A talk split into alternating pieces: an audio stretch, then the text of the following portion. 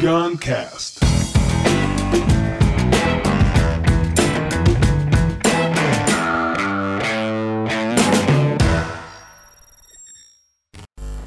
Eno Legal.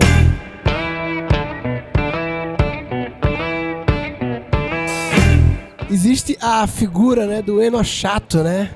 É o cara que é entendido de vinho, aí fica cheio das complicações, das frescuras, não sei o que, cheio de rolo. Eu me lembro que eu tinha uma piada que eu fazia no stand-up, né?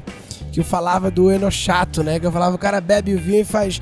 É um vinho aveludado, amadeirado, amável, carnoso, calmo, complexo, maduro, ligeiro, firme, generoso. É um vinho honesto. Como assim honesto? Imagina esse cara bebendo vinho sangue de boi. É um vinho filho da puta, miserável, desonesto, polícia, esculhambando o vinho. Mas eu estou aqui com Eno Legal, um especialista em vinho legal. O Stephanie, eu conheci o Stephanie num dois eventos aí que a gente foi dois anos já, né, na Bahia, o CEO Fórum. E eu tô aqui no Welcome Tomorrow, né? É, montei o estúdio. Ele passou aqui e eu senti que havia de chamá-lo para cá. E eis que ele está, um eno legal. Palmas para Stefano Caloduf.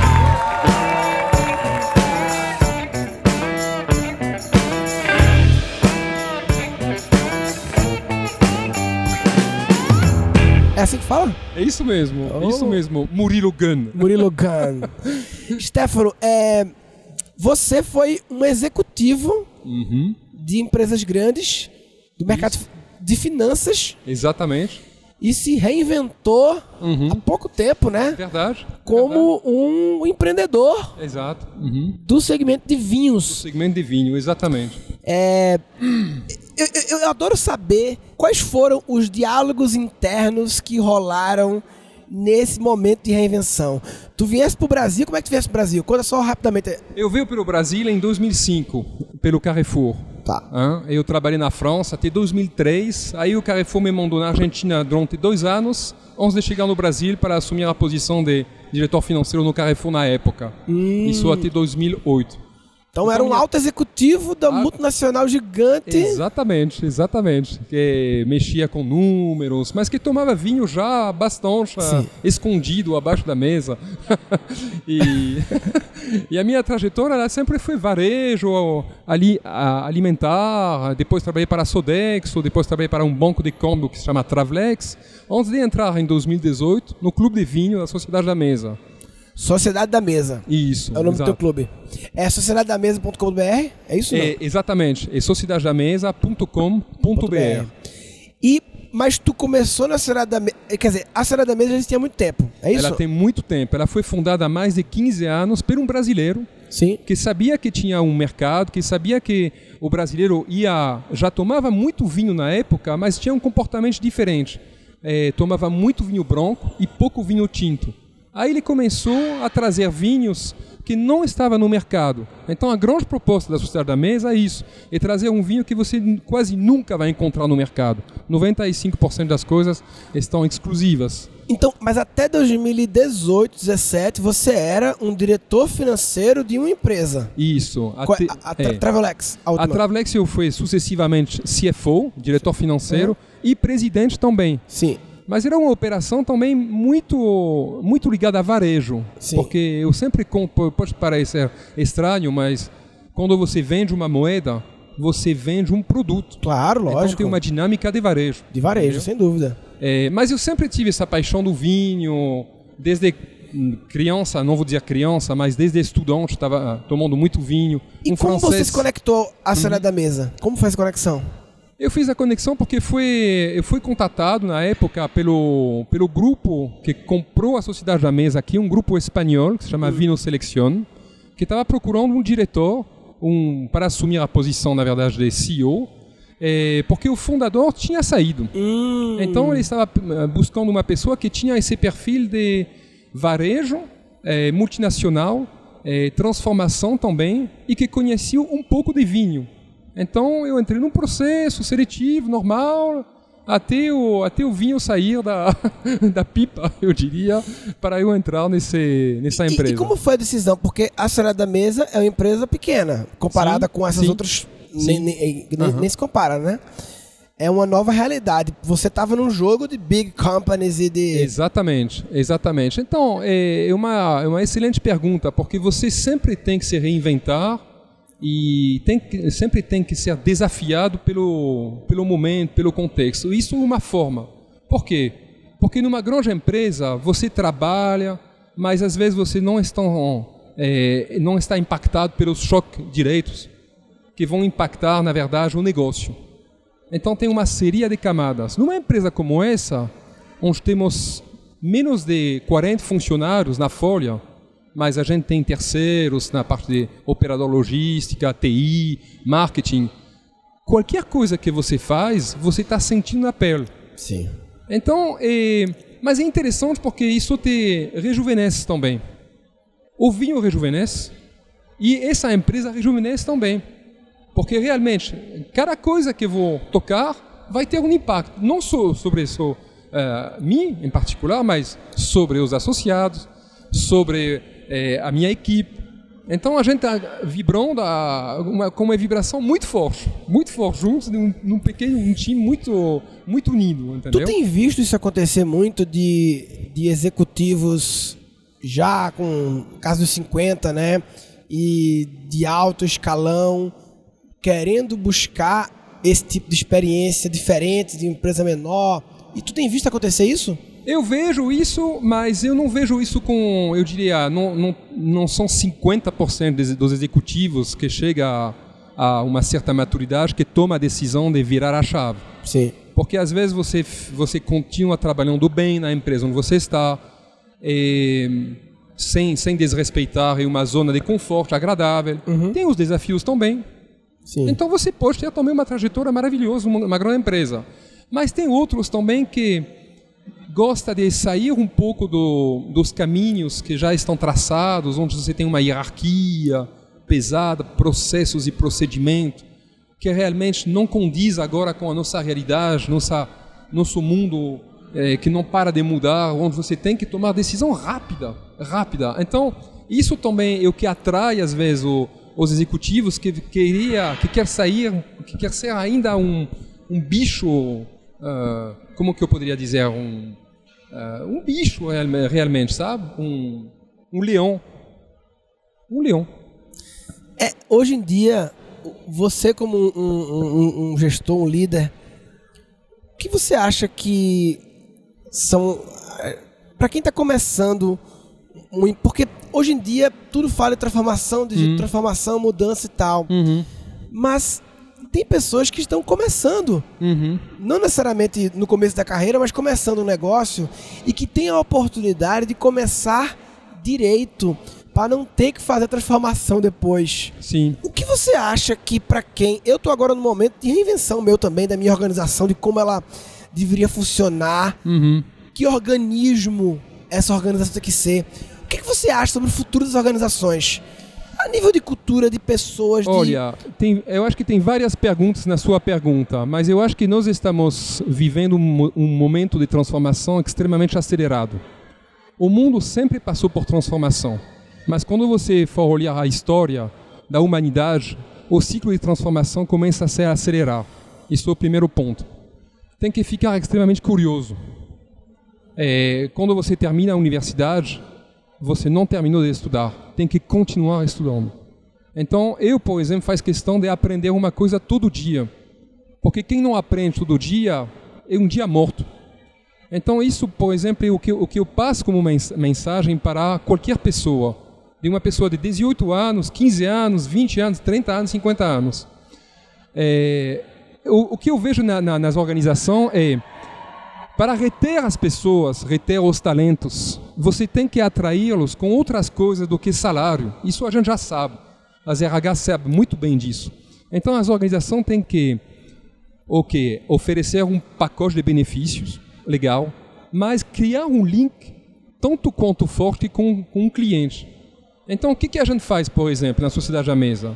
eu faço questão de fazer um treinamento semanal com toda a equipe para ela se tornar quase um sommelier. E no início eu falei, a gente não vai conseguir, missão impossível. Mas não, missão impossível, missão dada, missão cumprida. E as meninas, as nossas atendentes, adoram isso. E um orgulho ver essas meninas que supostamente não sabiam nada de vinho, mas que estão começando a aprender. E elas estão com uma bagagem. Ah, tem diploma? Não tem diploma, mas pelo menos elas têm um conhecimento extremamente legal, entendeu? Então, isso, acho que isso, a organização tem que saber achar esse, esses benefícios intangíveis para reter as pessoas. Outro ponto que me parece extremamente importante hoje, a gente, o mundo fala muito de chefe líder. É, o líder escuta, o chefe manda.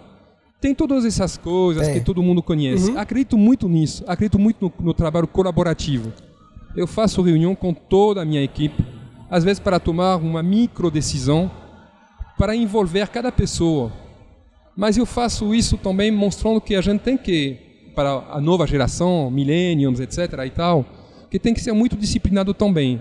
A gente não pode entrar numa sala com 20 pessoas, 25 pessoas, cada um opinar, ter um papo de um papo furado e não sair nada. Não, pessoal, a gente vai lá, o objetivo é decidir sobre é, esse vinho. Vamos lançar esse vinho, sim ou não? Por que não? Pa, ok, fizemos.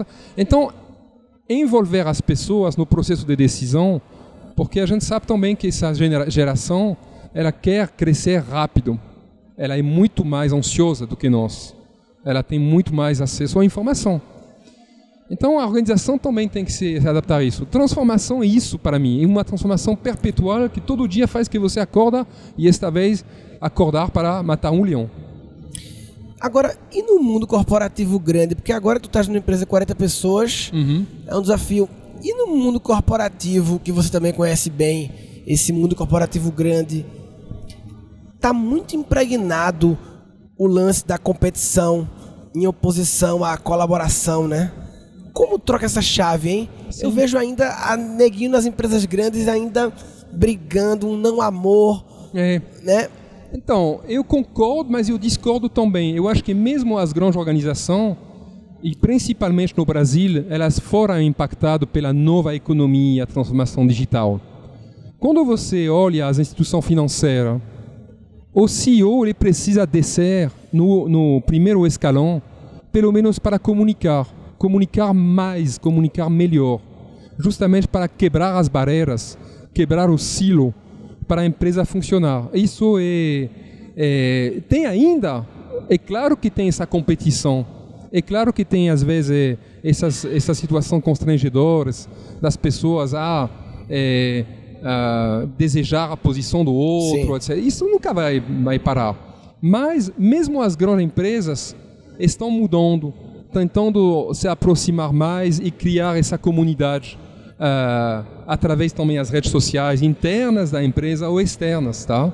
Então, alguns vão com uma velocidade maior, por exemplo, instituição financeira é, as fintech literalmente explodiram esse mercado. Então elas tiveram que se reinventar. Itaú, Santander, etc. E tal.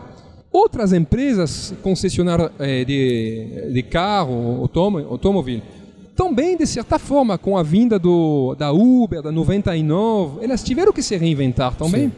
Eu participei de uma, uma palestra esta semana é, de um Peter Klein, que é um professor na Universidade de de Waco, no Texas, ele falou justamente disso.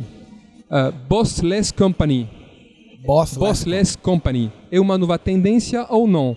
A conclusão é não. E tinha várias pessoas de vários setores do, da economia brasileira.